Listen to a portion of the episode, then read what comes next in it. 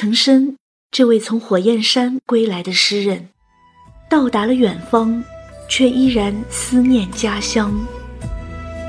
作者：大佬正读经典，朗诵：法尼。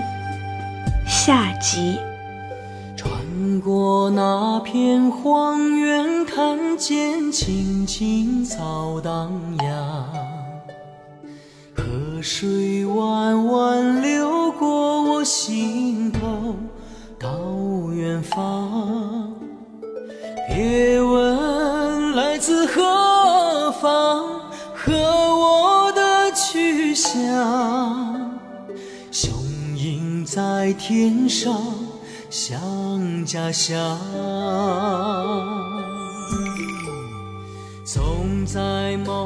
一个人也许一辈子只有一次发光的机会，抓住它，你的生命便会熠熠生辉。岑参一生到过两次边塞，时间加起来不过六年。他一生写诗四百多首，关于边塞的诗有七十余首。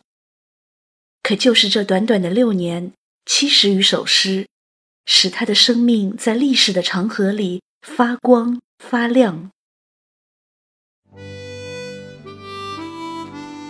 岑参第一次出塞是从三十四岁到三十六岁，他赴安西，为安西节度使高仙芝的僚属。第二次是从三十八岁到四十二岁，他在北庭。为安西北庭节度使封长清的僚属，你知道吗？如果你按着岑参写的诗重走一遍他当年走过的路，并且在地图上标上记号，你会惊奇地发现，你描绘出了一条丝绸之路的路线图。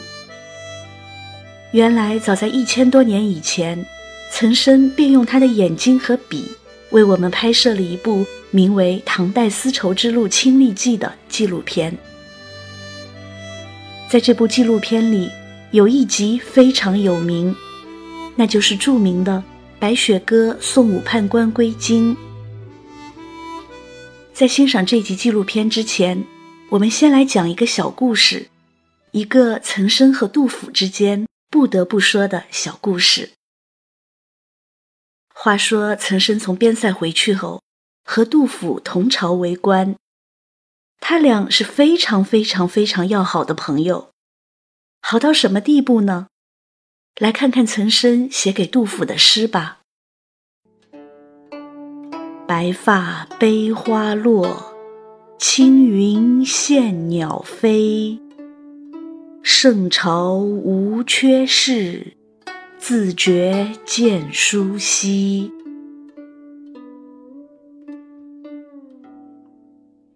岑参竟然在皇帝的眼皮子底下向杜甫吐槽上班太无聊，而我们亲爱的诗圣心领神会，给岑参回了一句：“故人得佳句，独赠白头翁。”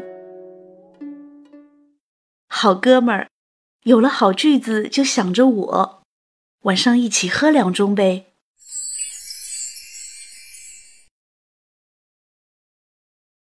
既然已经讲了岑参和杜甫的故事，那就不妨多透露一点八卦消息。岑参还和杜甫、高适一起游慈恩寺塔，就是今天的大雁塔。他们在一起吃吃喝喝，玩玩乐乐。不知道有多快乐。岑参写过一首诗，请两位高手朋友欣赏：《凉州馆中与诸判官夜集》。弯弯月出挂城头，城头月出照凉州。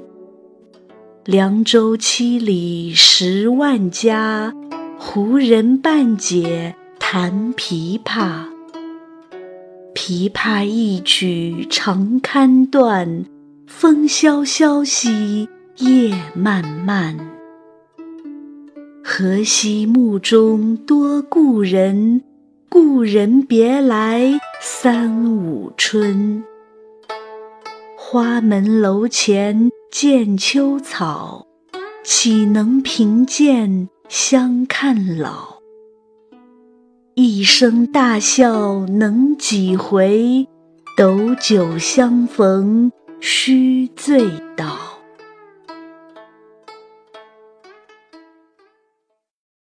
高适看完哈哈大笑，他和岑参真可以说是惺惺相惜呀。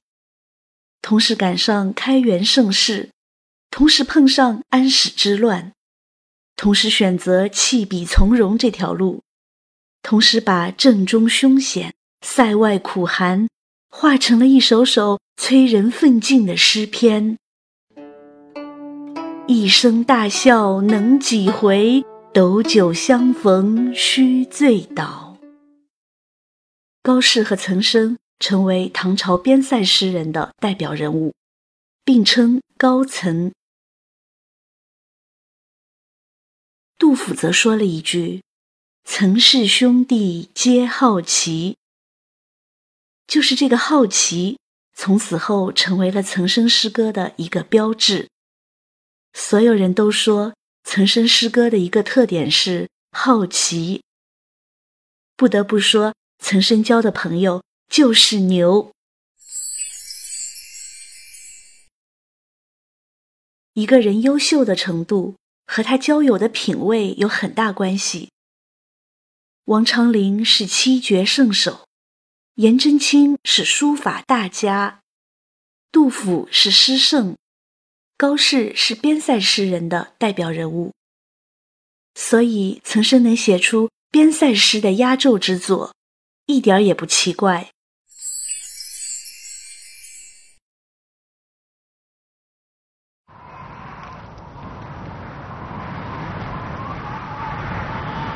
那天下着大雪。一位姓武的判官要回长安，他来向岑参告别。岑参请他喝了一顿酒，又目送他离去，还为他写了一首诗。若是知道这首诗在后世这么出名，那位姓武的判官说什么也要交代岑参，务必把自己的名字写上，以便自己能像汪伦那样千古流芳。言归正传，接下来我们一起欣赏一下这首著名的《白雪歌送武判官归京》。北风卷地白草折，胡天八月即飞雪。忽如一夜春风来。千树万树梨花开。仅仅开头的这四句景色描写，就足以碾压唐朝一大半的诗人了。雪未至而风先传，一切皆由这北风而起。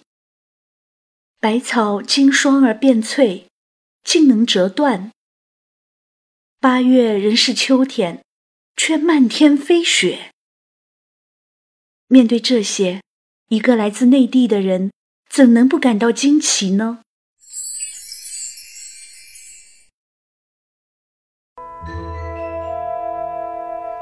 散入珠帘湿罗幕，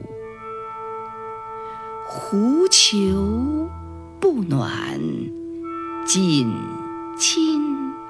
薄，将军角弓不得控，都护铁衣冷难着。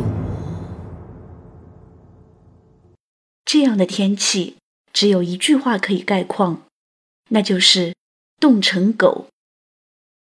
昂贵的狐皮大衣，锦缎小棉袄，那都是纸片，还防御什么敌人？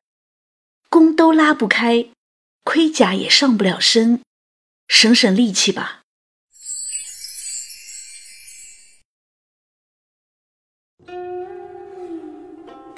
瀚海阑干白丈冰，愁云惨淡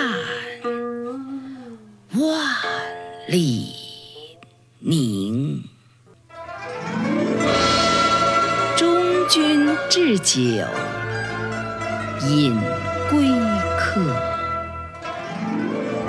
胡琴、琵琶与羌笛。武判官从冻着冰的沙漠远处，驾着一片愁云而来。岑参赶紧一挥手，早已准备好的乐队琴笛齐鸣，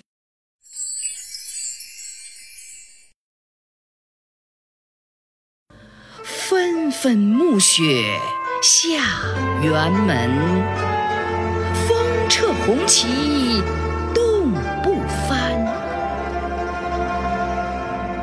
轮台东门送君去，去时雪满天山路，山回路转不见君。雪上空留马行处。骆驼肉，马奶酒，吃饱喝足，也该上路了。谁知道那雪竟越下越大？咦，旗杆上的红旗怎么不飘了？天哪，不知道什么时候冻住了，硬邦邦的戳在半空。白雪，红旗，这色彩。曾生送了一程又一程，一直送到轮台东门。他站在那里看啊看，一直坚持到武判官的身影消失在山的转弯处。空空的雪地上，只有一排马蹄印为止。岑参是舍不得武判官走，还是自己太想家，也想回去？或许二者皆有吧。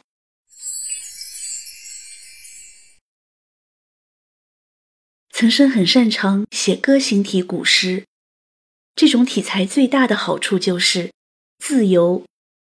想写长就写长，想写短就写短，管它什么声律啊、押韵啊，又可以写景，又可以叙事，还可以议论，写起来比绝句律诗过瘾的多。后世那些学生党背起来也很过瘾。岑参的三大代表作全是歌行体。除了《白雪歌》送武判官归京，还有《走马川行》奉送封大夫出师西征，《轮台歌》奉送封大夫出师西征。前一首是送朋友回京，后两首则都是有关战争的。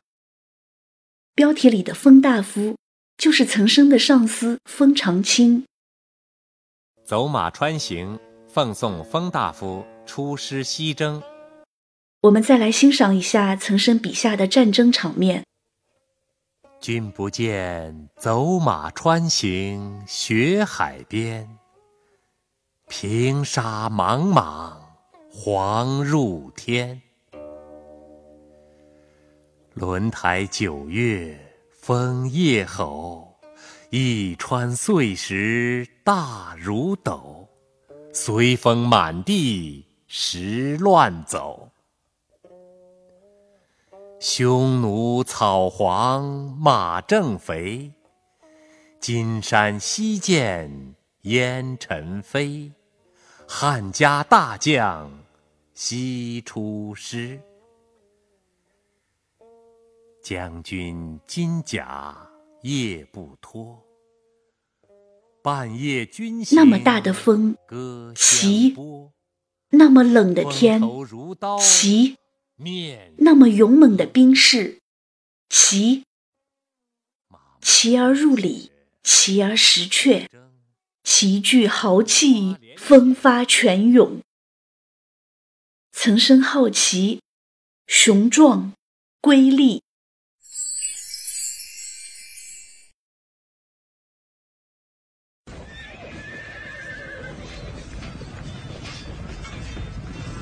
天宝十四载十一月，安史之乱爆发。被称为边塞第一美男子的高仙芝和边塞第一奇男子的封长清出征讨伐叛逆，前线失利，退守潼关。之后，高仙芝和封长清被宦官诬陷杀害。那年，岑参四十岁。至德二年，岑参四十一岁。他被杜甫、裴健等朋友举荐为右补阙，随肃宗回长安。在长安，岑参因为多次上谏书、提建议，得罪了不少权贵，后被贬为国州长史。之后在陕州做过长书记，又回长安任慈利员外郎、考功员外郎、库部郎中。期间，他写下了这样的诗句：“儒生有长策，闭口不敢言。何处路最难？最难在长安。”五十岁时，岑参出任嘉州刺史，但因为蜀中有乱，他在长安和成都辗转了两年。五十二岁时，岑参终于到达加州。来加州之后，他发现自己就是做一些催粮催租的工作，根本无法实现报国理想。于是他在一年后辞职，想要回家和家人团聚。可是就在回去的路上，赶上盗贼作乱，道路断绝。他只好返回成都。岑参一路上颠沛流离，身体状况一天不如一天。他望着天上排成行的大雁，不由得再次想起生命中那些发着光的日子。他想到了沙漠，想到了火山，想到了呼啸着。带着沙粒的大风，纷纷扬扬从天而降的大雪，还有美丽的优波罗花，还有他的上司蒙冤而死的一代名将高仙芝和封长清，那些在战场上冲杀的身影和震天的呐喊声，越来越远，越来越远。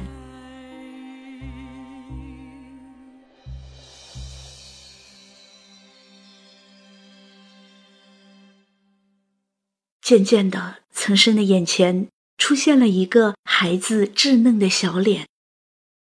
那孩子笑嘻嘻的朝着他喊：“外公。”他想要拉住那个孩子，手却无力的垂了下来。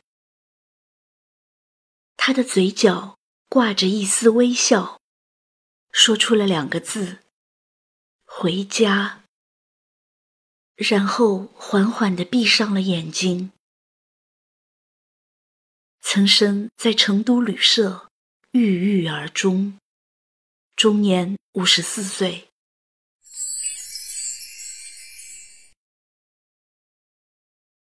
岑参去世后，他的诗被编辑成册，命名为《岑家洲诗集》，发行于世。这位边塞诗人，他的生命轰轰烈烈地燃烧了六年，之后就变成了一堆冒着青烟的灰烬。可是他燃烧过，他精彩过，他从这人世间不平凡地走过，他留下了自己的足迹，留下了。他用好奇的眼睛捕捉到的边塞烽烟、大漠风沙、火山烈焰、大雪纷飞。一生有过一次这样的经历，足够了。《唐诗三百首》里选了岑参的七首诗，只有一首是七言绝句，二十八个字，字字敲击着我们的心房。故园东望路漫漫，双袖龙钟泪不干。马上相逢无纸笔。凭君传语报平安。岑参，这位从火焰山归来的诗人，到达了远方，却依然思念家乡。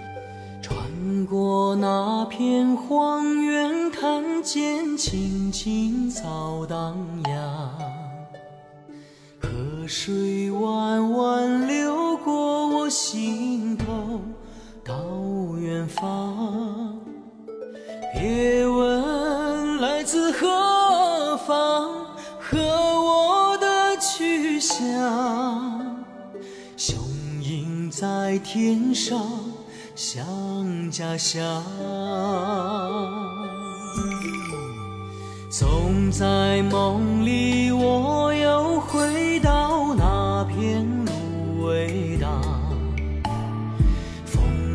轻轻吹起你歌声，多悲伤。别问